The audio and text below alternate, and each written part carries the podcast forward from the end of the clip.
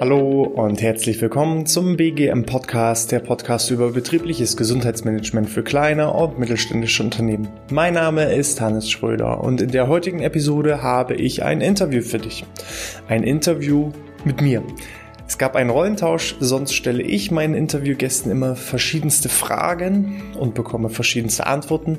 Doch diesmal wurde ich eingeladen und zwar von Nina. Nina Kieser studiert Human Resources Management und ähm, das Ergebnis des gemeinsamen Interviews war so spannend, dass ich gesagt habe, das hätte ich gerne als Podcast. Und das Interview ist so eine Art Rundumschlag, ideal für alle, die jetzt neu im Podcast dabei sind. Es geht um Dinge wie, ähm, was ist betriebliches Gesundheitsmanagement, was sind die Vorteile, warum sollte ich es als Unternehmen einführen, was sind die Nachteile und wie kann ich das Ganze auch Stück für Stück angehen. Für alle, die schon länger im Podcast dabei sind, ist es die ideale Wiederholung und ich wünsche euch einfach ganz viel Spaß beim Interview. Los geht's. Guten Morgen, Hannes. Ähm, ich freue mich, dass du heute Zeit gefunden hast, mit mir über das Thema betriebliches Gesundheitsmanagement zu sprechen und in mein Zoom-Meeting gefunden hast. Ähm, ja, ich hoffe, es geht dir natürlich gut. Und zu Beginn ähm, würde ich einfach mal dich fragen, ob du dich kurz vorstellen magst, was du denn machst und was deine Berührungspunkte mit dem BGM einfach sind. Mhm. Ja, äh, erstmal vielen lieben Dank für die Einladung, Nina. Ähm, erstmal die erste Frage. Mir geht's natürlich gut und äh, ich freue mich auf das Interview, sehr, sehr spannend in der Art und Weise, wie wir das heute durchführen. Mal andersrum, sonst interviewe ich mal die Leute und äh, heute darf ich mal zu Gast sein.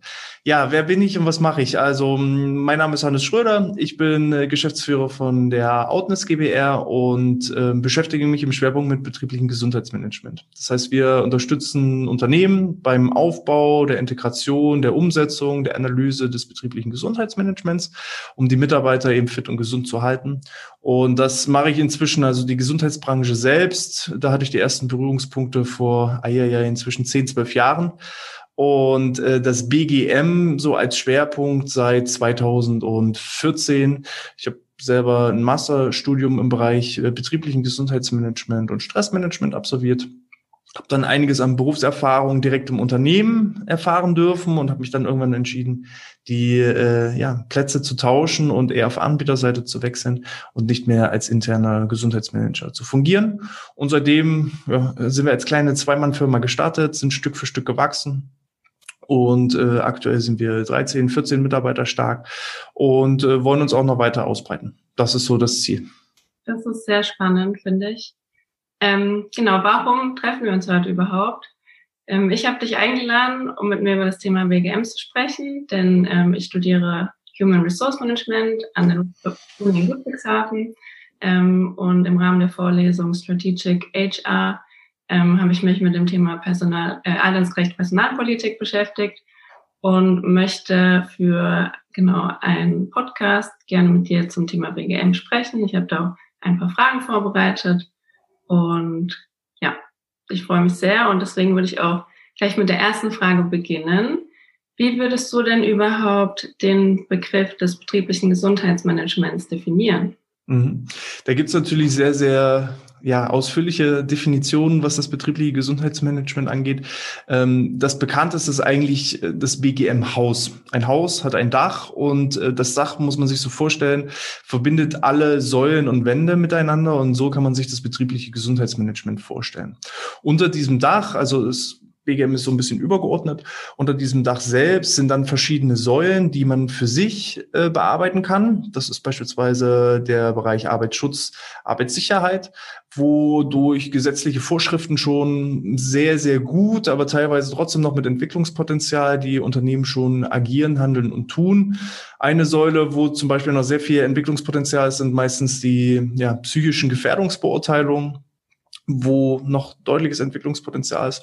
Und wenn man zum Beispiel im Rahmen einer psychischen Gefährdungsbeurteilung schon mögliche Gefahren, Quellen, Stressoren erkennt, dann muss man natürlich auch Möglichkeiten schaffen, diese abzubauen. Und das passiert zum Beispiel mit dem Bereich betriebliche Gesundheitsförderung. Das ist eine zweite Säule, wo es also darum geht, zielgerichtet Maßnahmen für die Mitarbeiter zu entwickeln, die die Gesundheit stärken und fördern. Das ist auch so im Schwerpunkt unser Tätigkeitsbereich, weil da die Unternehmen meistens wenig oder gar nicht oder nicht zielgerichtet arbeiten. Da werden mal Vorträge durchgeführt oder auch mal Rückenschulen. Man weiß aber im Nachgang nicht, hat es was gebracht, weder für den Mitarbeiter noch auch aus betriebswirtschaftlicher Sicht ähm, hatte das einen Benefit. Und da unterstützen wir die Unternehmen zum einen zu analysieren, welche Maßnahmen sind überhaupt ähm, gefordert und fördern auch die Mitarbeiter und äh, dann eben auch die Durchführung, Evalu Evaluation, Auswertung, um äh, dann eben zu gucken, was kann daran noch optimiert, optimiert werden. Ähm, die dritte Säule ist das betriebliche Eingliederungsmanagement. Also alle Mitarbeiter, die sechs Wochen oder länger krank sind, ähm, müssen ja wieder in die Arbeit wieder eingegliedert werden oder dürfen wieder eingegliedert werden. Da geht es zum einen darum, was kann am Arbeitsplatz verändert werden, um den Mitarbeiter in seiner Tätigkeit wieder zu unterstützen. Was kann auch zur Wiedereinführung seiner, ja, oder zur Rückführung seiner Gesundheit und Wiedereinführung in die Arbeit getätigt werden. Ähm, und das wird eben im Rahmen eines sogenannten BAM-Gespräches ähm, durchgeführt. Da gibt es auch verschiedene Modelle, wie zum Beispiel das Hamburger Modell, um denjenigen wieder in die Arbeit zurückzuführen, Schritt für Schritt.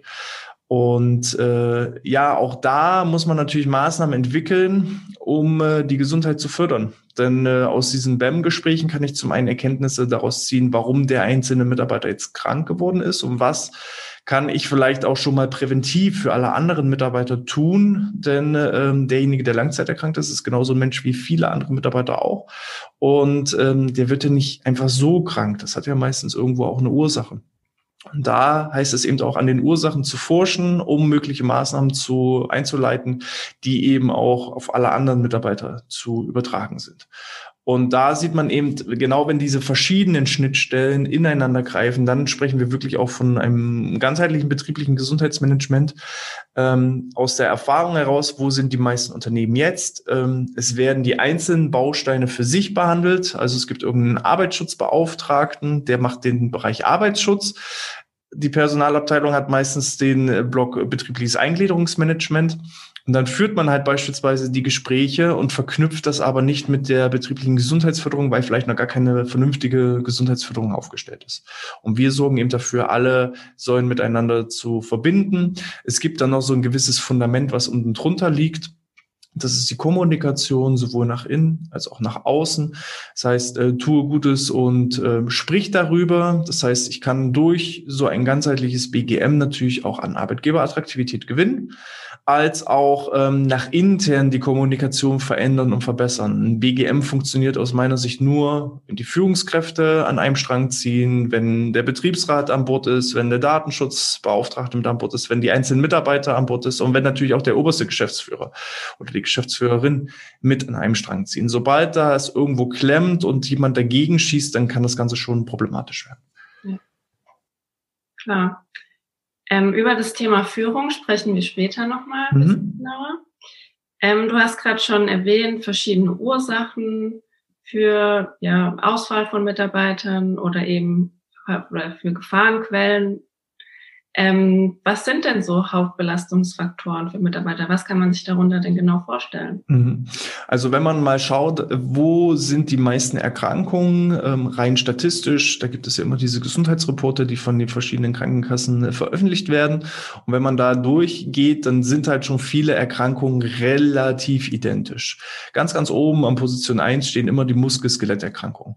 Das heißt, ähm, kaputte Knie, kaputte Hüften, kaputter Rücken, das ist so ganz typisch, ähm, was eben zu Problemen führt und warum sind die so weit vorne? Äh, weil eben ein Bandscheibenvorfall oder eine Knie-OP nicht wie ein einfacher Schnupfen ist, dass ich mal fünf Tage krank bin, sondern wenn ich mein Knie operieren lasse, dann habe ich eine lange Krankheitsphase, dann gehe ich auf Reha und auch vorab habe ich schon eine gewissen, einen gewissen Krankheitsverlauf. Ich wache halt nicht morgens auf und äh, mein Knie ist kaputt, sondern ich habe mir vielleicht über Jahre hinweg äh, Arthrose in den Gelenken äh, angeschafft und, und laufe ja dann, wenn ich, wenn ich produktiv sein will, schon nicht auf 100 Prozent, sondern das ist auch so ein schleichender Prozess. Auch ein Bandscheibenvorfall passiert in den wenigsten Fällen von heute auf morgen, sondern auch das ist ein schleichender Abbauprozess.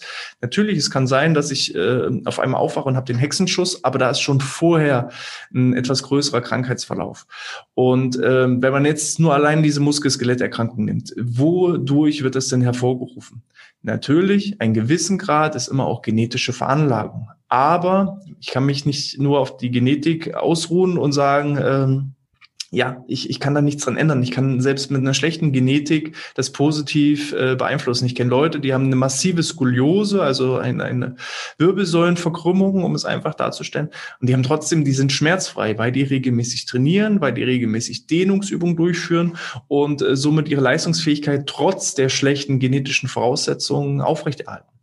Und äh, das ist halt so der Ansatzpunkt, ähm, wenn man so in drei Bereiche gliedern müsste, ist halt die Gesundheit unterteilt in Körper, Geist und Seele. So. Und Körper heißt eben regelmäßig sich bewegen. Es muss nicht immer nur Gewichte stemmen sein, das können ganz verschiedene Sachen sein, aber Bewegung ist erstmal das, das Wichtige. Äh, was sich nicht bewe bewegt, stirbt einfach ab.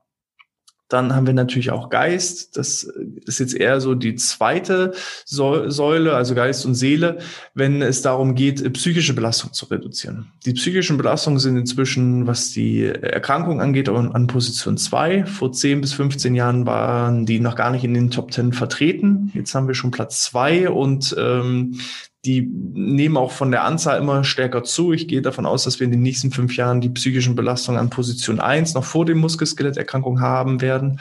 Und da heißt es eben auch, die geistigen Fähigkeiten des Mitarbeiters und seelischen Fähigkeiten des äh, Mitarbeiters zu stärken, in Form von Stressbewältigungsseminaren, Entspannungstrainings, Resilienzkonzepten und, und, und. Ähm, und dann geht's natürlich auch in die Richtung Kommunikation. Ja, wie ist das Verhältnis unter den Kollegen? Wie ist das Verhältnis zum Vorgesetzten? Und äh, da gibt es halt verschiedenste Ansatzbausteine. Ernährung ist genauso ein großer äh, Baustein, der sowohl auf die Psyche, ja, Hunger macht böse, man weiß das, also es schlägt sowohl auf die Psyche, was die Ernährung angeht, als auch auf die körperliche Verfassung du bist, was du isst und somit ist auch das ein ganz, ganz großer Baustein, der dann viele, viele Bereiche ähm, übergreift. Und erst an Position drei sind dann die typischen Atemwegserkrankungen. Ähm, da zählt zum Beispiel neben ähm, Asthma auch die ganz normalen Atemwegsinfekte. Also wenn ich jetzt Husten, Schnupfen bekomme, dann zählt das in die Atemwegserkrankung oder auch Covid-19 zählt damit in die Atemwegserkrankung mit rein. Und die sind erst an Position drei gegen den klassischen Husten und Schnupfen. Auch da kann ich vielleicht bedingt betriebliches Gesundheitsmanagement betreiben, aber ein Husten und Schnupfen gehört halt manchmal einfach zum Leben dazu. Ähm, das ist eher schwieriger zu verhindern, aber um mal ein Beispiel auch aus meinem eigenen Team zu nennen, ähm, wir hatten früher ähm, ja Sportshirts und Jacken und im Herbst und im Frühling hatten meine Mitarbeiter einfach nur die Auswahl, wenn sie Sport getrieben haben, entweder ich habe mich totgeschwitzt in der Winterjacke oder ich habe gefroren im Langarmshirt. So, also mussten wir einfach eine Art Übergangsvariante finden. Ne? Und diese Übergangsjacken sind dann auch schon Möglichkeiten des betrieblichen Gesundheitsmanagements, um eben auch solche ja, infektiösen Erkrankungen zu reduzieren. Auch das geht man ja. muss nur gucken, wo sind mögliche Belastungsfaktoren und wie kann ich das Stück für Stück reduzieren. Da waren wir also auch selber betriebsblind im ersten Moment, haben gedacht, na ja, die bewegen sich ja, aber eben gerade, wenn man sich dann mal nicht mehr bewegt und äh, trotzdem Geräte aufbaut, abbaut, an der frischen Luft ist, ins Frieren kommt, dann genau kann man sich eben entsprechend erkennen. Ja. Ähm, du hast gerade gesagt, du hast, also es gibt Veröffentlichungen der Krankenkasse. Mhm ähm, ist da auch mit ähm, aufgelistet, wie alt die mhm. Mitarbeiter im Durchschnitt sind, die halt diese Erkrankung haben. Also kann man da irgendwie einen Trend erkennen, weil wir werden ja immer älter in Deutschland. Mhm. Ist da irgendein Trend zu erkennen? Genau, also ähm, äh, ob jetzt genau die Altersstrukturen der Versicherten aufgelistet ist, ähm, ist so ein bisschen unterschiedlich von, von Krankenkasse zu Krankenkasse. Man muss immer sagen, die Gesundheitsreports sind ähm, je Krankenkasse, weil nur jede einzelne Krankenkasse, die AOK hat nur die Daten ihrer Versicherten, die Barmer hat nur die Daten der äh, Barmer Versicherten und so weiter. Also äh, man muss auch immer so ein Stück weit gucken, wie ist das Marketing der einzelnen Krankenkassen äh, auf ihre Versicherten ausgerichtet ausgerichtet, bin ich also eher eine Krankenkasse, die zum Beispiel, ich sage jetzt mal, der Slogan, der wie aktiv ist, zum Beispiel, wir sind die sportlichste Krankenkasse Deutschlands. So, das heißt, deren Marketing ist sehr stark auf Sport ausgerichtet und somit haben die auch wahrscheinlich viele Sportler an Bord. Und somit können die Statistiken ganz anders aussehen als zum Beispiel, ich sage jetzt mal, die AOK, die mit dem äh, Slogan geworben hat, wir nehmen sie so, wie sie sind, wir nehmen sie alle. So. Äh, das heißt also, da muss ich einfach individuell schauen, auch selber vielleicht mal bei mir im Betrieb schauen, wo habe ich die meisten Versicherten? Ist es von einer AOK? Dann schaue ich mir den AOK-Report an. Ist es von der Barmer? Schaue ich mir den Barmer-Report an. Ist es von der DRK? Schaue ich mir wieder diesen an. Ähm, und dann sind halt diese Gesundheitsreports ganz unterschiedlich aufgebaut. Manche sind sehr, sehr, sehr ausführlich, sind 300, 400, 500, 700 Seiten stark und manche sind halt eher so White Paper mäßig 30, 40 Seiten stark. Ähm, was unabhängig von Krankenkasse auf jeden Fall festzustellen ist, je älter die Menschen werden, um so weniger Fälle an Krankheiten haben sie. Also ein junger Mensch ist in Anzahl an einzelnen Fällen häufiger krank, hat eben ist eben drei, vier, fünf, sechs, sieben Mal im Jahr krank, während der ähm, Ältere eher ein, zweimal krank ist. Aber wenn der Ältere ein, zweimal krank ist, ist er lange krank. Und das ist das Problem. Also äh, unterm Strich ist die ältere Gesellschaft, der ältere Beschäftigte länger krank auch im Vergleich äh, zum, zum, zum jungen Mitarbeiter, die Krankheitszeiten werden länger, weil einfach die einzelnen Falldauern ansteigen, weil der Rücken kaputt ist, weil ein Burnout vorliegt, weil ähm, das, die Knie, Knie-OP ansteht und, und, und. Ähm, da ist also das Problem, man weiß, je älter jemand wird, umso länger wird er krank. Von daher haben wir in vielen Unternehmen das klingt jetzt böse, aber es ist halt eine Art tickende Zeitbombe, wenn ich nichts dagegen tue, wenn ich da nicht präventiv ähm, dem Ganzen äh, entgegenwirke. Klar, sehr spannend auf jeden Fall. Und also mit den Krankenkassen, das wusste ich tatsächlich noch nicht. Ähm, mhm. Genau, um eben Langzeitausfällen oder anderen Krankheiten vorzubeugen, hast du ja auch schon von Maßnahmen gesprochen. Mhm. Könntest du vielleicht ein, zwei praktische Beispiele nennen? Du hast auch vorhin gesagt, ja, Bewegung ist wichtig. Was macht man denn dann so mit den mhm. Mitarbeitern, mhm. wenn jetzt ein Unternehmen anfragt? Mhm. Ähm, was wichtig ist, es gibt nicht die eierlegende Wollmilchsau. Das wünschen und hoffen immer viele Unternehmen, dass man so eine Maßnahme anbietet und die über das gesamte Unternehmen drüber wegstülpt und damit alle anspricht. Das wird nicht funktionieren, weil ich in einem Unternehmen ja, wie eine Art Gesellschaft habe. Es gibt ganz junge Mitarbeiter, die Azubis, es gibt ähm, Leute, die stehen vor der Rente oder sind in der Rente, die Altersteilzeitler. Ähm, es gibt Männer, es gibt Frauen, es gibt Dicke, es gibt Dünne, es gibt Sportler, es gibt Nichtsportler. Und so individuell muss ich auch die Maßnahmen gestalten. Ich werde nicht, wenn ich einen Rückenkurs, das wäre jetzt eine Maßnahme, anbiete, alle erreichen. Eher im Schnitt maximal zehn Prozent. So, und da ähm, ist die große Krux. Viele sagen, naja, ich biete ja einen Rückenkurs an, aber da gehen immer bloß von 100 Leuten, gehen immer bloß die 10 gleichen hin. Das bringt ja nichts. Ja, natürlich. Also doch, für die 10 Leute, die da hingehen, dem bringt es was. Es bringt nur nichts, dann nichts weiteres anzubieten, um die anderen 90 zu bekommen. Unser Ansatz ist es tatsächlich, alle Mitarbeiter im Jahr zu erreichen. So. Und das funktioniert aber nicht mit einer Maßnahme, sondern muss ich einfach einen Maßnahmenkatalog, einen bunten Blumenstrauß an verschiedenen Maßnahmen anbieten. Der eine hat ein Problem mit seinem Gewicht, fühlt sich zu dick, der braucht einen Ernährungskurs, der darauf abgezielt ist, Gewicht zu reduzieren. Der nächste hat vielleicht ein Problem mit dem Gewicht, dass er sich zu dünn oder zu schlank fühlt. Ganz, ganz viele junge Männer fühlen sich zu, zu, zu zart. Die würden gerne mehr auf dem Rippen haben. So. Auch da gibt es Ernährungskonzepte und das muss ich dann individuell anpassen. So, derjenige, der eher Gewicht verlieren will, der geht natürlich nicht zu dem Ernährungskurs, wo er Gewicht gewinnt. So und ähm, so muss ich auch äh, neben der Ernährung genauso auch sportlich gucken. Die einen interessieren sich für lateinamerikanischen Tanz, da kann ich eben einen Zumba-Kurs anbieten. Die nächsten äh, ja, sind eher gestresst, die brauchen Entspannung. Da kann ich autogenes Training, progressive Muskelentspannung, Resilienzvorträge äh, und, und, und anbieten. Also der, die Maßnahmenpalette ist sehr, sehr breit. Ich muss halt nur gucken, wo sind die Bedürfnisse der einzelnen Mitarbeiter und dann eben nicht nur zu schauen, alles klar, was ist am meisten gefragt, sondern auch die Sachen anzubieten, die vielleicht nicht ganz so stark gefragt werden, aber gefragt werden, um die Leute so ein bisschen zu, zu entwickeln. Wenn jetzt jemand sagt, ich interessiere mich für ähm, ja, einen Kurs, einen Ernährungskurs zur gesunden Ernährung, dann ist er schon, was das Thema gesunde Ernährung angeht, sehr, sehr weit. Dann ist ihm schon bewusst, dass er ein Problem hat. Dann ist ihm bewusst, dass gesunde Ernährung ihm hilft. Und ähm, er, er hat schon den Entschluss gefasst, da etwas zu verändern. Nur dann macht er diesen Schritt und nimmt an so einem Kurs teil. Wenn aber keiner der drei Schritte bereits erfüllt ist, wenn ihm noch nicht bewusst ist, dass gesunde Ernährung ihm helfen würde, dann muss ich erstmal auch eine Maßnahme für diejenigen schaffen, um das Bewusstsein auch in, ins Leben zu rufen. Oder wenn jemand sagt, äh, naja, ich bin doch gar nicht dick. Wenn man dann aber eben verschiedene Analysen durchführt, dann kann man eben aufzeigen, ja, rein, wenn man nur dein Gewicht nimmt, bist du nicht dick. Das ist okay. Du hast einen ganz normalen Body Mass Index. Wenn man aber mal auch dein Verhältnis zwischen Muskelmasse und Körperfett analysiert, dann sieht man eben, das Verhältnis ist nicht optimal. Man könnte bei dir oder müsste bei dir, um langfristig auch, äh, dass du gesund und fit und aktiv bleiben kannst, ähm, eine, eine Körperfettreduktion vornehmen und gleichzeitig einen Muskelaufbau. Du hast zu wenig Muskeln für deine Körper, für dein Körpergewicht und für deine Körpergröße. Das bedeutet auf lange Sicht gesehen, dass du kaputte Knie kriegst, dass du kaputten Rücken bekommst und das ist halt eine Sensibilisierungsphase der guckt auf die Waage und fühlt sich wohl und meldet sich dann nicht zum Ernährungskurs an. Aber der Ernährungskurs wäre eigentlich der richtige Schritt für ihn. Und da muss ich ihn halt erstmal dahin führen. Und das geht eben über verschiedene Maßnahmen. So, und die meisten Unternehmen machen sich einfach und sagen, naja, es haben wir, nehmen wir immer Lust, zehn Leute teil, ich biete das ja an, es meldet sich ja keiner. Ja, warum melden sie sich nicht? Weil nicht die Bedürfnisse getroffen sind. Ich interessiere mich ja auch als Mann, jetzt in meinem Fall. Ich würde keinen Zumba-Kurs mitmachen, weil es mich einfach nicht interessiert. So. Viele würden aber den Zumba-Kurs mitmachen aber eben nicht alle.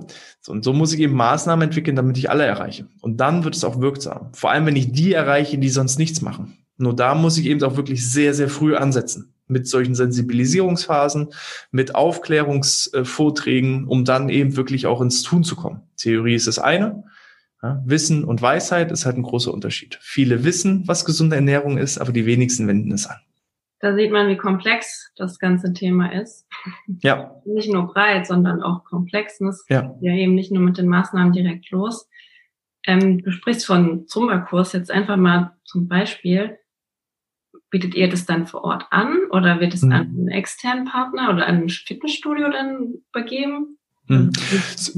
Zumba-Kurs ist jetzt ein relativ schwieriges Thema. Ähm, was immer wichtig ist, wenn ich solche Maßnahmen anbiete und mit externen Dienstleistern zusammenarbeite, ähm, es muss immer ein gewisser Qualitätsstandard vorhanden sein und der ähm, ist in Deutschland so festgelegt, dass eben Maßnahmen nach Paragraph 20 SGB 5 zertifiziert sein oder Anbieter nach Paragraph 20 zertifiziert sein müssen. Das heißt, jeder Physiotherapeut, Ergotherapeut, Sportwissenschaftler, Gesundheitsmanager kann sich bei der sogenannten zentralen Prüfstelle für Prävention listen lassen.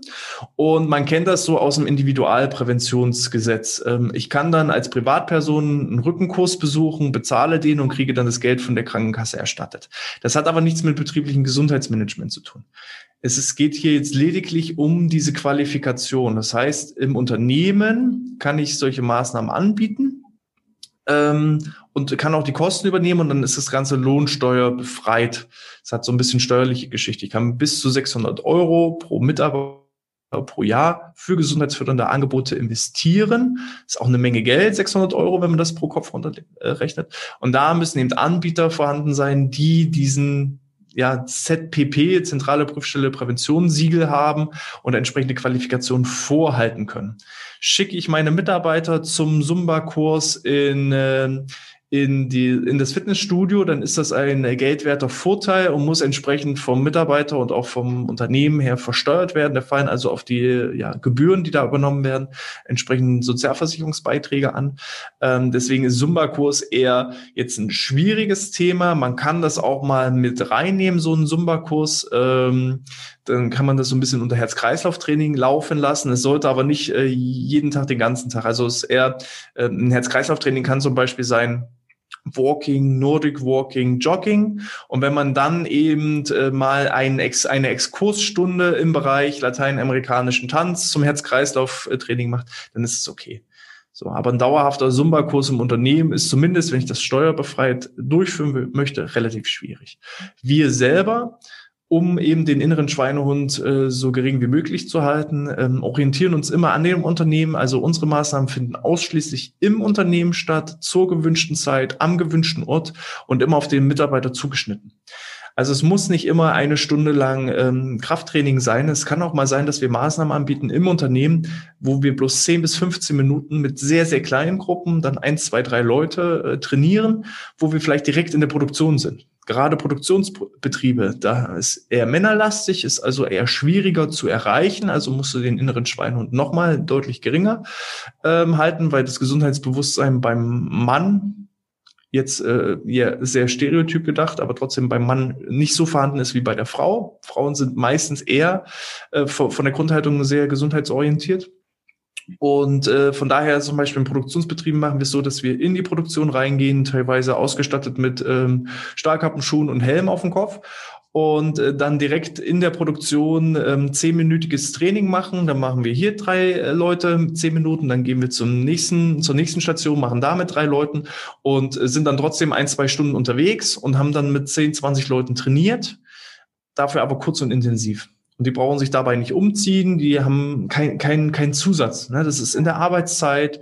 Ähm, und so ist halt der, der Schweinehund so gering, dass sie gar keine Wahl haben. Sie müssen einfach mitmachen, weil, weil sie gar keine Argumente mehr haben, äh, warum sie nicht mitmachen sollen. Aber das ist doch toll. Ist und, ja und aus dieser eigentlich eher externen oder extrinsischen Motivation dass, äh, okay, jetzt kommt einer und macht mit mir Sport, wird irgendwann dann die intrinsische Motivation, wenn sie auf einmal merken, es tut ihnen gut. Sie machen zehn Minuten Training, das reicht schon, dass sie am nächsten Tag das spüren. Und dann sagen sie, ach, zehn Minuten ist ja keine Herausforderung. Dann kann ich das ja auch irgendwie in meinen normalen Arbeitsalltag oder meinen normalen Freizeitalltag mit einbauen. Wenn ich abends Fernsehen gucke, kann ich mal zehn Minuten die Übung machen, die mir dann Hannes gezeigt hat.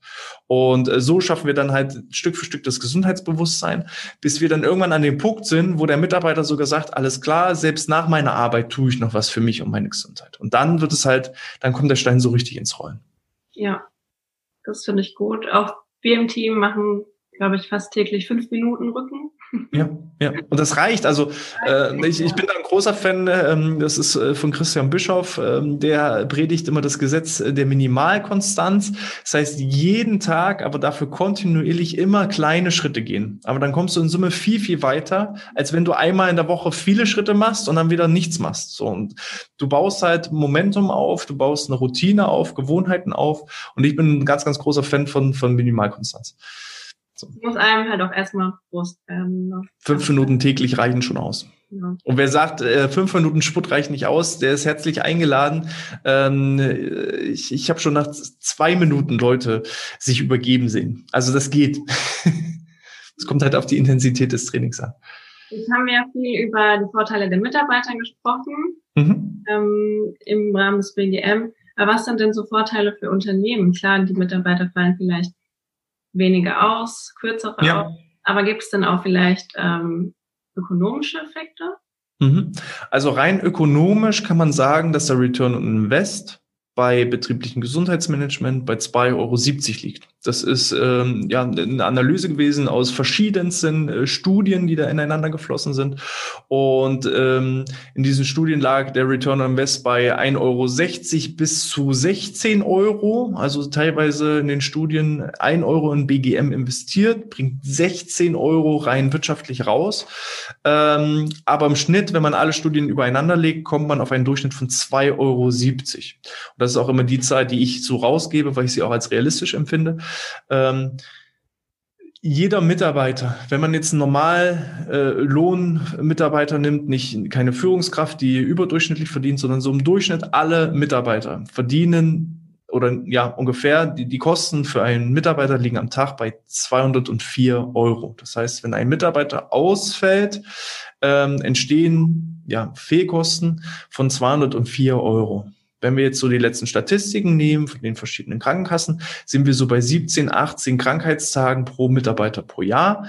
Wenn wir das hochrechnen, kommen wir auf dreieinhalbtausend Euro circa durch Fehlzeiten entstehende Kosten. So, und wenn ich das dann hochrechne auf 100 Mitarbeiter, 200 Mitarbeiter, ist das eine richtig, richtig große, große Summe, die da allein durch Fehlzeiten entstehen. So. Wenn ganzheitliches betriebliches Gesundheitsmanagement eingeführt wird, kann man im Schnitt die Fehlzeiten um 40 Prozent reduzieren. Das heißt, aus den dreieinhalbtausend Euro werden nur noch ja, 2000 Euro, die jedes Jahr entstehen. Das heißt, ich habe äh, 1500 Euro pro Mitarbeiter pro Jahr gespart. Und wenn ich sehe, was wir teilweise an Gebühren nehmen, wenn man das auf den einzelnen Mitarbeiter runterrechnet, dann liegen wir vielleicht bei 120 Euro im Jahr pro Mitarbeiter. Ähm, je kleiner das Unternehmen, umso höher wird so ein bisschen die, äh, die Summe, weil einfach gewisse Skaleneffekte verloren gehen. Aber ich sag mal, zwischen selbst wenn es sehr viel bezahlt wird, äh, liegt das immer noch deutlich unter diesen 1500 Euro pro Mitarbeiter. Und äh, hier reden wir jetzt schon von einem alles aus einer Hand Konzept. Das heißt, wenn ich selber sogar noch eine Planung übernehme, Analysen übernehme und nur noch ähm, ja die Umsetzung der Maßnahmen outsource, äh, dann ist der Effekt meines Erachtens sogar noch noch viel viel höher. Ich muss natürlich die Personalkosten desjenigen gegenrechnen, der der dafür eingesetzt wird. Aber der Return on Invest liegt bei 2,70 Euro. Das ist jetzt nur rein monetär durch Fehlzeitenreduktion, durch ähm, Reduzierung von Regressansprüchen. Ich hatte mich äh, vergangene Woche mit einem Unternehmer unterhalten, der wieder gejammert hat, er hat äh, einen Auftrag ein bisschen zu spät äh, durchgeführt, 80.000 Euro Vertragsstrafe. So. Wenn, das wäre ihm wahrscheinlich nicht passiert, wenn alle Mitarbeiter an Bord gewesen wären. Das sind genau solche rein betriebswirtschaftlichen Kennzahlen, wo man sagen kann, es lohnt sich rein monetär. Was danach nicht mit reingerechnet ist, und das ist eigentlich der, der eigentliche Riesenbenefit meines Erachtens, ist, das Thema Unternehmensimage. Ne? Ich binde den Mitarbeiter, weil wenn der Mitarbeiter die Wahl hat zwischen einem Arbeitgeber, der sich für ihn interessiert, und einem Arbeitgeber, wo er bloß eine Nummer ist, dann würde ich aus meiner eigenen Einstellung heraus immer mich für denjenigen ähm, entscheiden, der sich auch wirklich für mich interessiert und meine Wünsche und Bedürfnisse aufnimmt und äh, entsprechend auch handelt nach meinen Wünschen und Bedürfnissen. Ähm, ich fühle mich einfach als Mitarbeiter wertgeschätzt. Das heißt, die, die Unternehmensbindung wird einfach viel, viel höher. Dann äh, das Thema Fluktuation. Durch die Unternehmensbindung sinkt die Fluktuation und allein der Bereich HR, du kommst aus diesem Bereich, was kostet es denn alleine, einen neuen Mitarbeiter an Bord zu bringen? Und das sind aber keine Kosten, die sind da noch nicht mit reingerechnet in diese 2,70 Euro. Die kommen eigentlich noch äh, on top. Wenn ich eine Stellenausschreibung in der Zeitung mache, dann kostet das mal Minimum 1000 Euro, eher 2 oder 3000 Euro. Ähm, dann die vielen Arbeitsstunden, die es dauert, um das ganze, die ganzen Bewerbungsunterlagen zu sichten Bewerbungsgespräche zu führen, denjenigen einzustellen, dann äh, das Onboarding, bis der auf eine Flughöhe ist, wo er, sag ich mal, das Geld erwirtschaftet, was er jeden Monat kostet. Auch da vergeht Zeit. Und wenn man das alles mal alleine zusammenrechnet, dann weiß ich nicht, wie viele tausende Euros äh, allein bei jedem Mitarbeiter, der kündigt, entstehen. So. Ähm, was ist noch wichtig? Arbeitgeberattraktivität, dass ich auch vor allem die richtigen Bewerber anziehe und vor allem auch ähm, tue Gutes und sprich darüber, wenn ich meinen Mitarbeitern etwas Gutes tue. Die Zielgruppe kennt die Zielgruppe. Ich habe das äh, in einem Podcast schön beschrieben. Ähm, wenn ich jetzt eine Kfz-Werkstatt habe und äh, biete da betriebliches Gesundheitsmanagement an, das ist was völlig Außergewöhnliches. Da kann ich ein absolutes Alleinstellungsmerkmal entwickeln und äh, die Schrauber sind am Wochenende genauso unter Schrauberkollegen. Die treffen sich bei irgendwelchen Autotreffs und dann wird natürlich auch erzählt. Ne? Und wenn dann einer sagt, oh, ich habe so Muskelkater von, von dieser Woche, dann fragen die Kollegen, ja, was hast du denn da? Ja, wir haben Betriebssport gemacht. Aha, so was macht ihr? Das klingt interessant. Wo kann ich mich bei euch bewerben? So, das heißt, es entsteht alleine schon eine, eine gute Mund-zu-Mund-Propaganda, um Leute zu gewinnen. Und ähm, auch, auch so, ich, ich muss einfach das auch nach außen kommunizieren, was ich alles für meine Mitarbeiter anbiete und schaffe so einfach Alleinstellungsmerkmale gegenüber anderen Unternehmen, gerade wenn wir dann auch im Tarifbereich sind, wenn ich nicht mehr über den Faktor Geld äh, Mitarbeiter gewinnen kann, weil egal ob ich jetzt bei Sparkasse A oder Sparkasse B arbeite, das Geld ist das gleiche. Ja, dann entscheide ich mich für den äh, attraktiveren Arbeitgeber. So die Motivation, die Teamstimmung. Ich habe als Chef weniger Stress. Ne? Ich mache immer einen Arbeitsplan und dann am ersten Tag des Arbeitsplanes ist alles dahin, weil die Kolleginnen und Kollegen krank sind. So, diesen Stress habe ich nicht mehr. Also es wird auch für mich als Geschäftsführer deutlich entspannter, weil die Kommunikation untereinander besser ist, weil die Teambildung besser ist und weil einfach die Arbeit einfacher von der Hand geht. Ich mehr Ressourcen habe. Wenn die äh, Mitarbeiter nicht krank werden, dann müssen sie sich auch nicht gegenseitig vertreten. Somit entsteht weniger Stress und es gibt halt einfach so eine automatische Erfolgsspirale nach oben. Das sind echt wichtige Punkte, auf jeden Fall. Ja. Und das alles halt neben dem Geld, ne? Weil wie willst du eine gute Teamstimmung in Euros umrechnen? Das ist schwierig. So, aber es hat einen Nutzen. So, und wenn, wenn ich ein BGM anbiete und es spart mir Geld und ich habe noch zusätzlich die Benefits, das ist halt für mich immer äh, so schade. Deswegen hm, bin ich auch froh über solche Interviews äh, wie jetzt heute, um da einfach ganz klar Aufklärungsarbeit zu leisten.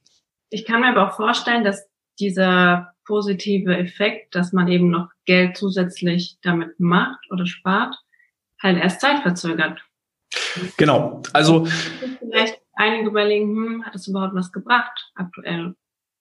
Genau, also es wird nicht so sein, dass wir heute einen Vortrag halten und morgen ähm, ist, ist der Krankenstand auf Null gesetzt. Ne? Das, ähm, das wird nicht passieren. Wir arbeiten mit unseren Unternehmen immer über einen Zeitraum von zwei Jahren. Wir machen eine Ist-Analyse zu Beginn der Zusammenarbeit und wir machen nach zwei Jahren dann praktisch die Bestandsaufnahme, wo sind wir jetzt? Und nach der Ist-Analyse setzen wir uns auch konkrete Ziele und auch Schwerpunkte. Weil wenn ich versuche, an allen Fronten zu kämpfen, dann ist es wieder schwierig. Ne? Wenn ich mit Bällen jongliere und habe bloß einen Ball, dann kann jeder mit jeder Mensch kann mit einem Ball jonglieren. Das geht. So hat er fünf, sechs, sieben Bälle in der Hand, dann ist das schon nicht mehr so einfach handelbar.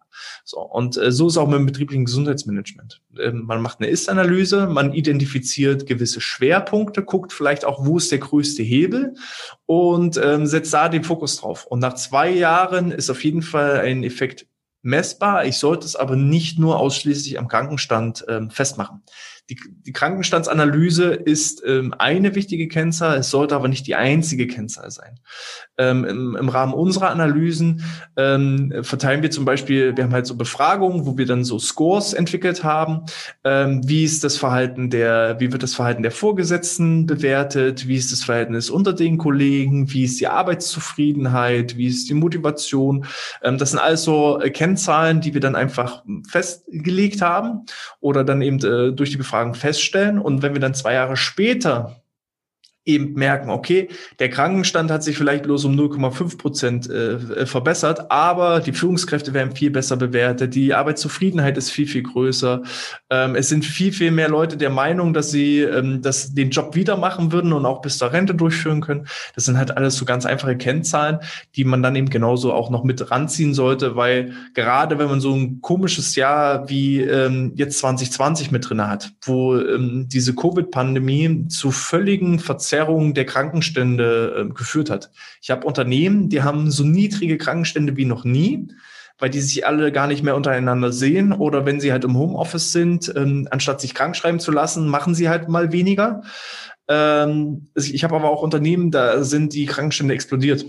So, und äh, wenn nächstes Jahr ein normales Jahr werden sollte, dann äh, pendelt sich das wieder ein. Und von daher, ich sag mal, oder wenn ein Jahr lang eine Grippewelle ist, das kann einem relativ schnell mal die Statistik zerschießen. Da sollte man sich halt nicht nur von einer Kennzahl blenden lassen. Ja, klar.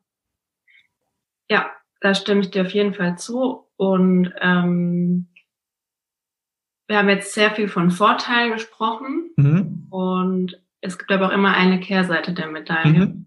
Ja.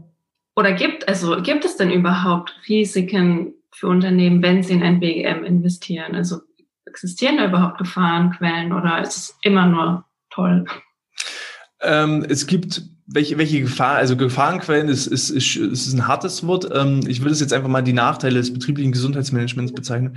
Die Nachteile sind, es kostet dich entweder Geld oder es kostet dich erstmal Zeit. Also es ist halt ein Investment. Wenn du jetzt gar kein Geld hast, um erstmal dieses Investment zu tätigen, es ist, es ist wie bei einer Immobilie. Eine Immobilie kann dir viel Geld bringen. Wenn du es aber nicht richtig machst, dann kann dich auch eine Immobilie sehr viel Geld kosten. Du investierst, aber Leute kaufen halt erstmal eine Immobilie, um daraus Rendite zu ziehen. Und so ist es auch mit dem betrieblichen Gesundheitsmanagement. Ähm, ich investiere entweder Geld oder Zeit. Wenn ich es selber machen muss, brauche ich halt die zeitlichen Ressourcen. Und wenn ich äh, die zeitlichen Ressourcen nicht habe, dann kostet es Geld. So. Ähm, und das muss ich erstmal vorhalten. Das sind die einzigen Nachteile, dass ich ein betriebliches Gesundheitsmanagement ganz ohne Geld relativ schwierig starten kann. Selbst wenn ich es selber mache, ähm, komme ich irgendwann an meine Handlungsgrenzen, weil ich kann alleine eine Analyse machen, ich kann vielleicht auch alleine Maßnahmen planen. Aber dann ist die Frage, äh, will ich als Personaler immer vorne stehen, die Vorträge halten oder halte ich die äh, Kurse? Ähm, ich kann natürlich auch bei meinen internen Ressourcen gucken, sind da Leute dabei, die vielleicht eine Betriebssportgruppe oder sowas bilden können. Aber auch da komme ich meistens irgendwann an meine Grenzen. Das ist so ein bisschen ja, wenn, wenn Solo-Selbstständige immer versuchen, alles selber zu machen, dann brauchen sie halt viel, viel länger dafür. Und meistens ist es auch qualitativ nicht auf dem Level, ähm, wie wenn es jemand jetzt eine Homepage baut, der nur den ganzen Tag Homepage baut oder wenn jemand Marketing übernimmt, der nur immer Marketing übernimmt. Ne, wenn ich so als Solo-Selbstständiger immer versuche, alles selber zu machen, komme ich irgendwann an meine Grenzen. Ne? Entweder an meine zeitlichen Grenzen oder dann halt an die, an die äh, finanziellen Grenzen. Meistens ist es schlauer, das an Experten aus, auszusourcen. Und das sind meines Erachtens die, die einzigen Kehrseiten. Ich habe sonst noch keine weiteren Kehrseiten gefunden. Wovor ich warne, ist ähm, 0815 BGM. Ähm, ich sag mal, wenn das BGM daraus besteht, einmal im Jahr einen Gesundheitstag zu machen oder irgendwie einmal im Jahr einen Vortrag zu halten, ohne vorher eine Analyse zu machen, ohne vorher zu gucken, wo sind die Bedürfnisse, dann äh, ähm, kann das verbranntes Geld sein. Also Unternehmen, die mich anrufen und sagen, äh, Hannes, ich würde gerne einen Gesundheitstag machen, dann frage ich meistens, warum? Warum ein Gesundheitstag? So, und wenn die dann so Argumente kommen von wegen, naja, andere Unternehmen machen auch einen Gesundheitstag, dann sage ich, alles klar, ihr seid leider bei uns falsch. Wir machen das anders weil. Und dann erkläre ich das genauso wie hier. Und dann fällt irgendwann der Groschen, weil ob ich jetzt 5000 Euro für einen Gesundheitstag ausgebe oder nicht, das wird mein Krankenstand nicht verändern. Das sind nämlich genau die Punkte, weshalb BGM noch nicht da ist, wo es sein sollte, wo als Argumente kommen, ja, das bringt ja alles nichts. Ja, wenn ich einen Tag irgendwie Halligalli mache und da Tischtennis spiele, dann werde ich den Krankenstand nicht dadurch sinken. So, oder was auch sehr, sehr negative Beispiele sind, äh, da wird ein Gesundheitstag durchgeführt äh, mit einer externen Yoga-Trainerin, die irgendwie 250 Kilometer aus der nächsten Großstadt äh, zu uns kommt. Ähm, ich habe aber im Umkreis von 50, 60 Kilometer keine Yoga-Trainerin. Welchen Effekt hat das denn? Natürlich ist eine Schnupperstunde Yoga ganz toll, aber selbst wenn die Mitarbeiter dann von sich aus sagen, das fand ich so toll, das will ich für mich selber alleine weitermachen, dann haben die gar keine Möglichkeiten, das alleine weiterzumachen. Und das ist halt so, man sollte immer überlegen, jede Maßnahme, die ich anbiete, welchen Sinn und Zweck hat es und was will ich damit erreichen. Und wenn ich das mache, dann arbeite ich zielgerichtet und dann gibt es keine Nachteile. Nachteile gibt es nur, wenn ich stümperhaft agiere. Es ist ganz einfach so. Ja. Macht Sinn und es soll ja auch irgendwie nachhaltig sein. Ich weiß ja nicht, hast du denn irgendwelche Nachteile? Was, was würdest du denn als Nachteile beim betrieblichen Gesundheitsmanagement sehen? Ich habe ja vorhin schon gesagt, also ich sehe das größte Risiko eben, dass zu schnell nach Ergebnissen gefordert wird mhm. und sich eben daraus einfach die Motivation für die Einführung oder Weiterführung des BGM, ja, dass die einfach sinkt und man das Thema einfach dadurch wieder abhakt. Ähm, ich habe bei der BSF ein Praktikum gemacht. Mhm. Das ist ja nochmal ein ganz, also was ganz anderes. Da gibt's ja wirklich ähm, einen eigenen Inklusionsbetrieb mhm. und da wird echt viel für gemacht. Aber im Vergleich zu einer kleineren Firma, ähm, da existiert sowas überhaupt nicht. Ja, aber wenn wir genau solche, ja, entschuldige, sprich erst mal zu Nur auf die Größe des Betriebs natürlich an, was, was, ähm, was wird benötigt? Mhm. Arbeiten wir in der Produktion viel? Mhm arbeiten wir eher überwiegend im Büro. Mhm. Ähm, und wie du gesagt hast, ich glaube, wenn man eben diese Analyse vorher nicht durchführt ähm, und einfach ins Blaue ähm, ja Maßnahmen einführt, dass das einfach nicht zum gewünschten Ziel führt und dann abgebrochen wird, früher oder ja. später. Ja. Aber wenn man genau auch diese großen Big Player anguckt, äh, nicht nur die BASF, sondern auch ähm, Google, Facebook, selbst Amazon. Amazon hatte ein sehr, sehr schlechtes ähm, Unternehmensbild in Deutschland, äh, wurden als Ausbeuter ähm, dargestellt. Selbst die haben inzwischen große Image-Kampagnen. Man kennt äh, die Werbungen, wo eben gesagt wird, ist ein toller Arbeitgeber, ich fühle mich hier wohl, weil die Arbeitgeberattraktivität so wichtig ist. Und ich weiß auch von Amazon, dass sie gerade ganz, ganz großes betriebliche Gesundheits Qualitätsmanagement aufbauen. Die würden das nicht machen. An Amazon handelt nicht einfach mal so aus dem blauen Dunst heraus, sondern die machen das alles fundiert, zielgerichtet, weil sie einfach wissen, es hat einen Nutzen. Oder wenn man Google anguckt, jeder, äh, Google ist ja die Firma, die die meisten Bewerbungen am Tag, ich glaube, die kriegen am Tag über 10.000 äh, Bewerbungen am Tag, weil jeder bei Google arbeiten möchte. Man möchte genauso äh, den Spaß haben, man möchte da sich genauso gut ernähren, man möchte diese Vereinbarkeit zwischen Beruf und Familie, ähm, ein schickes Office, ähm, tolle tolle Teamstimmung, ähm, ziel, zielgerichtet arbeiten, sinnstiftend arbeiten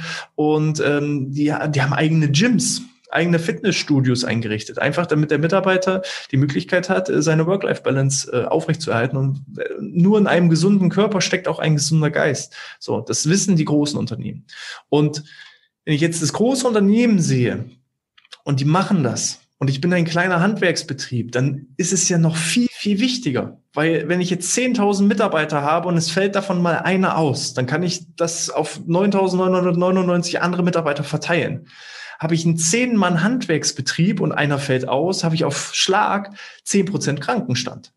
Und diese zehn Prozent müssen dann auf Schlag an neun andere verteilt werden. Und jeder, je kleiner das Unternehmen ist, wenn ich einen Angestellten habe, dann ist das BGM eigentlich am allerwichtigsten, weil wenn der wegfällt, habe ich gar keinen mehr. Ja. So, je kleiner das Unternehmen ist, umso wichtiger ist es einfach in das betriebliche Gesundheitsmanagement zu investieren. Und umso größer ist der Schmerzpunkt, wenn jemand ausfällt. Wenn bei einem Google jemand ausfällt, dann, dann, dann fällt das nicht weiter auf.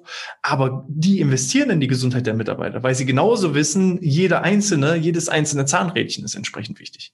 Ich glaube, da ist aber auch nochmal das Problem bei kleineren Betrieben. Ja, wer kümmert sich denn darum? Bei einer größeren Firma habe ich vielleicht eine ganze Abteilung, die sich um solche Themen eben kümmert und vorantreibt oder die Zeit dafür habt, weil einfach kleinere Aufgabenpakete immer wieder verteilt werden. Aber in einem kleinen Unternehmen, da ist vielleicht der Personaler, Personalerin da und muss halt von der kompletten äh, Mitarbeiterpalette von Recruiting, on Onboarding, Onboarding bis ja, Entwicklung alles übernehmen und wo ist dann dann halt noch Platz für das Gesundheitsmanagement? Da ist dann der Punkt Outsourcing. Auch wieder ja. die Frage. Da ist dann halt der Punkt Outsourcing. Also äh, ähm, der Aufwand, ein betriebliches Gesundheitsmanagement bei einer Zehn-Mann-Firma zu betreiben, ist natürlich auch viel, viel geringer. Und dadurch sind natürlich auch die Kosten niedriger. wenn man jetzt pro Kopf rechnet, äh, ist es vielleicht etwas höher in Summe. Aber ähm, eine Zehn-Mann-Firma wird nie so viel fürs BGM bezahlen wie eine 100- oder 1000-Mann-Firma. Also es verschiebt sich ja. So, und äh, dann ist das große Thema Outsourcing. Ne? Genauso wie ich dann äh, Marketing outsourcen kann, kann ich auch ähm, das betriebliche Gesundheitsmanagement outsourcen. Ich muss mich nicht immer um alles kümmern. Warum? Warum? Daran denken, glaube ich, halt eher die wenigsten. Ja, aber ähm, eine kleine Firma ist ja meistens auch nicht ohne Grund eine kleine Firma. Äh, wenn selbst eine kleine, wir haben ja auch sehr klein angefangen zu zweit. Und trotzdem stellen wir im Jahr drei, vier, fünf, sechs neue Mitarbeiter an, ein. Und unser Ziel ist eigentlich im nächsten Jahr äh, idealerweise auf über 30 Mitarbeiter zu kommen. Ähm, auch wir haben von Anfang an ins betriebliche Gesundheitsmanagement investiert. Gerade weil wir zu Beginn rein auch lohntechnisch gar nicht mithalten konnten. Ja, ähm, wir beschäftigen viele Physiotherapeuten, Ergotherapeuten. Da haben wir noch Glück, dass äh, da so oder so relativ niedriges Lohnsegment ist. Ähm, aber mit einem Tarifvertrag aus irgendwelchen Krankenhäusern kann, kann ich trotzdem bei weitem nicht mithalten. Und ich habe Mitarbeiter, die trotzdem sich für uns entschieden haben, weil sie gesagt haben, ich habe eine bessere Work-Life-Balance, ich habe keine Schichtarbeit, ich habe ein cooles Team, ich habe eine familiäre Stimmung, ähm, ich habe hier Gesundheitsvorteile. Wir waren einfach ein attraktiver Arbeitgeber von Anfang an. Und nur so konnten wir auch die Mitarbeiter gewinnen, die eigentlich sich für andere Arbeitgeber äh, entschieden hätten. Und nur so schaffe ich dann diese Erfolgsspirale und werde zu einem größeren Unternehmen. Es ist halt immer Investment. Ne? Ich muss erst, ich muss, muss erst sein, um etwas zu haben. Und das, das ähm, haben vielleicht viele kleine äh, Unternehmen noch nicht so verstanden. Ja. Ähm, wir haben jetzt ja eher über die Risiken für, für aber also auf Arbeitgeberseite gesprochen mhm. oder eben Nachteile, also weniger die Risiken, aber was können denn Nachteile sein? Gibt es denn deiner Meinung nach auch vielleicht, ähm, ich sag mal, Widerstände auf Seiten der Mitarbeiter, also auf der Beschäftigtenseite, wenn jetzt mhm. das heißt, es soll, sollen Maßnahmen des BGM durchgeführt werden, die da ähm, ja aufkommen könnten? Oder mhm. ist auch alles ähm, ja schön, wenn, wenn da sowas eingeführt wird. Mhm. Ähm, da merkt man häufig an den Unternehmen, ob vorher schon alles relativ rund lief oder ob es vorher schon Probleme gab. Mhm. Ähm, wenn sich grundsätzlich gegen ein betriebliches Gesundheitsmanagement in Summe gewährt wird.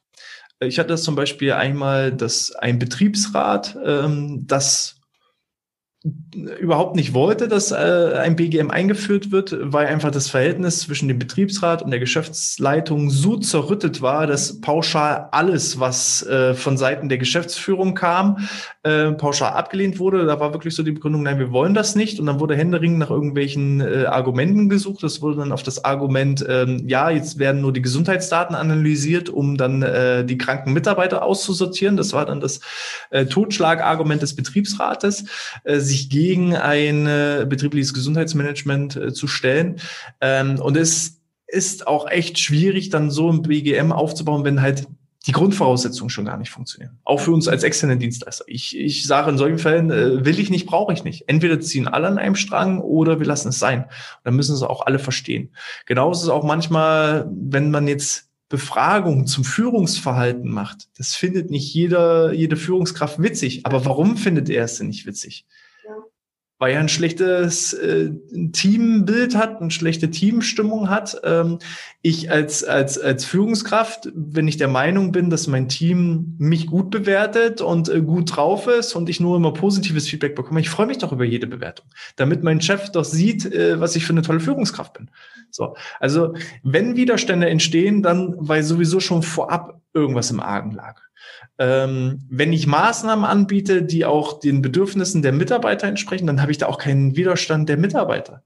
Biete ich natürlich Maßnahmen an, die, die überhaupt nicht zusagen und mache es auch noch als Pflichtveranstaltung, dann könnte das schon wieder problematisch werden. Mhm. Ich äh, zum Beispiel nehme keine Aufträge mehr an, wo Leute verpflichtet sind, hinzugehen. Irgendwelche Vorträge zum Thema Zeitmanagement, Stressmanagement. So. Und die Mitarbeiter sitzen dann da und man fragt so, und was sind eure heutigen Erwartungen? Was wollt ihr erreichen? Ja, ich sitze hier, weil ich hier sitzen muss. So. Wenn du schon so eine Grundhaltung hast, dann kannst du den geilsten Vortrag der Welt halten. Derjenige ist eingestellt auf, nee, will ich nicht. Äh, ich sitze hier jetzt nur meine Zeit ab. Dann kannst du machen, was du willst. So, und dann kann, kann ich auch sagen, ganz klar, du, dann geh raus, du brauchst ja nicht sitzen. So es macht einfach keinen Sinn, jemanden zu irgendwas zu zwingen, was er nicht will. Schubsen oder manchmal so eine Richtung bringen, ja, okay, aber jetzt äh, dazu sagen, du gehst da jetzt hin, das bringt überhaupt nichts. Dann entstehen Widerstände und Druck erzeugt nun mal halt einfach Gegendruck. So.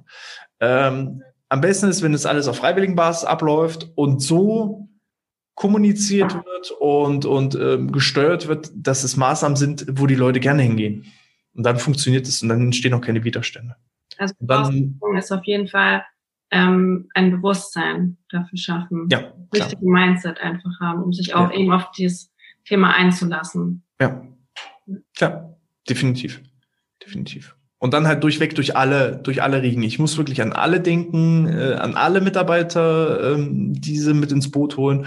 Ich äh, kann in gucken, wo ich vielleicht Widerstände habe, dass ich die Leute auch gezielt mit in die Planung und Organisation mit einbinde, äh, weil dann haben sie eben so dieses Partizipationsgefühl, dass sie Teil der Sache sind und das hilft halt immer sehr, sehr gut ich, ich hatte eine, eine Firma, das ist immer so das, das greifbarste Beispiel, die wollten jahrelang einen Rückenschulkurs ähm, im Unternehmen einführen und keiner hat sich gemeldet, keiner wollte mitmachen. Und wir haben dann eben auch eine Mitarbeiteranalyse durchgeführt, eine Befragung durchgeführt und siehe da, die Mitarbeiter haben sich alle eine Rückenschule gewünscht. So, wo dann der Chef gesagt hat, sind die denn blöd? Jahrelang versuche ich das anzubieten und jetzt sagen die, sie, sie wollen das unbedingt. Und dann haben wir auch diese Rückenschule durchgeführt mit riesigem Erfolg. Es war so viel Nachfrage, dass wir dann noch einen zweiten Kurs mit äh, in dem Unternehmen mit einführen mussten. Ähm, was war der Unterschied? Der Unterschied war einfach nur, einmal war es von oben herab. Der Chef sagt, ihr müsst jetzt Sport machen. Und das andere war, lieber Mitarbeiter, was wünschst du dir? Und auf einmal macht der Mitarbeiter das, weil er sich das gewünscht hat. So. Also ähm, auch immer auf die Wünsche und Bedürfnisse und dieses Partizipationsgefühl geben. Was wünschst du dir? Dann erfüllen wir dir deine Wünsche. Und dann ist der, hat der Mitarbeiter so eine Art moralischen Vorvertrag, dass er dann auch dran teilnehmen muss, weil er hat es sich ja auch gewünscht. So. Also, warum nicht? Dann, dann, dann gibt es keine, keine, keinen Widerstand, dann gibt es keine Probleme und dann gibt es auch äh, ja, keine Nachteile. Ja, das klingt nach einem guten Ansatz auf jeden Fall. Ähm Du hast jetzt schon das Thema Führung öfters angesprochen. Mhm. Da hätte ich auch noch eine Frage zu. Gerne. Auf deiner Homepage des BGM Podcasts, ähm, da steht die Aussage, BGM ist Führungsaufgabe. Mhm. Normalerweise denkt man ja auch öfters, dass HR ne, das Thema mhm. übernimmt oder betreut, begleitet. Aber inwiefern übernehmen denn Führungskräfte da eine besondere Verantwortung, wenn sie BGM betreiben oder halt auch eben nicht betreiben? Mhm. Und, und wie würden denn vielleicht ähm, oder würde in der Mitarbeiterführung, wie könnten da denn gesundheitsfördernde Ziele mit integriert werden? Mhm.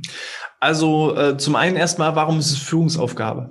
Ähm, es sollte nicht die Aufgabe jeder einzelnen Führungskraft sein, irgendwelche Maßnahmen zu planen oder, oder zu koordinieren oder das auszuwerten. Warum ist es Führungsaufgabe? Als Führungskraft ist man Vorbild. Und ich erlebe es immer wieder, dass ähm, vielleicht auch Mitarbeiter nicht an Maßnahmen teilnehmen, weil sie denken, dass ihre Führungskraft ähm, das nicht gut findet. Na, anstatt so eine Stunde zu arbeiten, gehe ich zum Sport und das könnte negativ äh, aufgenommen werden von meiner Führungskraft. Wenn ich natürlich selber als Führungskraft mit bestem Beispiel vorangehe und das kommuniziere und motiviere und äh, ich sehe es immer wieder, die Unternehmen, wo die Chefs selber mitmachen, da ist das BGM am erfolgreichsten. So. Wenn ich aber alle Mitarbeiter äh, in die Maßnahmen reinschicke und mich selber als Chef nie blicken lasse, dann bedeutet das für die Mitarbeiter, ja, das ist dem nicht wichtig oder ähm, dem sind andere Dinge wichtig oder äh, der will das gar nicht. So. Man muss als Führungskraft immer mit bestem Beispiel vorangehen. Und ich selber zum Beispiel, wenn ich Arbeitsaufgaben verteile, ich verlange nichts von meinen Mitarbeitern, was ich nicht selber auch machen würde. Und so ist es auch mit dem BGM ich kann nicht äh, sagen, so lieber Mitarbeiter, du hast das zu machen, aber ich selber äh, gehe da nicht hin. Äh, ich habe da kein Interesse dran, das ist, ist interessiert. Eine einzelne Maßnahme, ja, es kann sein, dass ich mich als Führungskraft nicht für den Zumba-Kurs interessiere, aber dann muss ich mich zumindest auch an anderen äh, Dingen ähm, partizipieren oder eben auch ähm, zumindest kommunizieren, dass das überhaupt gar kein Problem ist. Viele haben, viele Mitarbeiter haben wirklich auch Angst, Maßnahmen wahrzunehmen, weil sie denken, naja, das könnte negativ auf mich zurückfallen. So, und deshalb ist es aus meiner Sicht Führungsaufgabe. So, welche Frage hattest du noch? Es ging noch in, in, in eine andere Richtung. Also wie denn halt ähm, die Führungskraft bereits schon während der, also in der Mitarbeiterführung gesundheitsfördernde Ziele integrieren kann. Genau, genau. Gesundheitsfördernde Ziele. Ähm, ja, man kann auch mal, viele, viele Unternehmen haben ja auch ähm, Tarifverträge mit Zielvereinbarung. Warum denn nicht auch mal eine Zielvereinbarung in Richtung Gesundheit äh, abschließen? Ich, ich habe äh, ein Unternehmen, das hat äh, einen eigenen Tarifvertrag entwickelt. Die haben das wirklich so mit aufgenommen. Also neben den eigentlichen Arbeitszielen haben die auch immer ein Gesundheitsziel, dass der Mitarbeiter sich schon in einer gewissen Art und Weise an Maßnahmen beteiligen soll beteiligen kann. Und ähm, dann ich äh, ein anderes Unternehmen, mit dem ich gesprochen habe, die haben ein eigenes Bonussystem in Anlehnung an die Krankenkassen entwickelt. Die haben eben gesagt, äh, lieber Mitarbeiter, wenn du uns nachweist mit so einer Art Stempelheft, dass du an folgenden Maßnahmen teilgenommen hast, dann kriegst du für alles äh, verschiedenste Punkte und äh, kannst da auch noch äh, sowohl Sachpreise als auch Geldpreise bekommen zum Jahresende. Ja, wenn das motiviert, natürlich ist es immer am schönsten, wenn die Motivation von innen herauskommt. Aber manche wissen halt einfach noch nicht, dass äh, das ihnen gut tut, das kommt erst im Laufe des Prozesses. Das meine ich so ein bisschen mit Schubsen. Ne? Es ist, macht einen Unterschied, äh, wenn ich einen Anreiz gebe und sage, lieber Mitarbeiter, wenn du da hingehst, dann kriegst du einen Bonus, dann ist es immer noch so ein bisschen von innen heraus motiviert, als wenn ich sage, du gehst da hin. Punkt, fertig aus. Das ist dann so von, von oben herab. Das ist eher problematisch, weil mit dem Bonusheft hat er ja immer noch die Auswahl, mache ich oder mache ich nicht. So, und das ist so ein bisschen dieses Schubsen, ne? dieses äh, Nudging. Ne? Ähm, ich habe viele auch mal in, in meinen Sportkursen gehabt, die gesagt haben, ja Hannes, mein Arzt hat gesagt, ich, äh, ich muss mehr Sport treiben, sonst äh, habe ich nicht mehr lange. So, das ist erstmal externe Motivation. Und dann macht er einmal mit, macht zweimal mit, macht dreimal mit und merkt auf einmal, oh, der Rücken tut nicht mehr weh.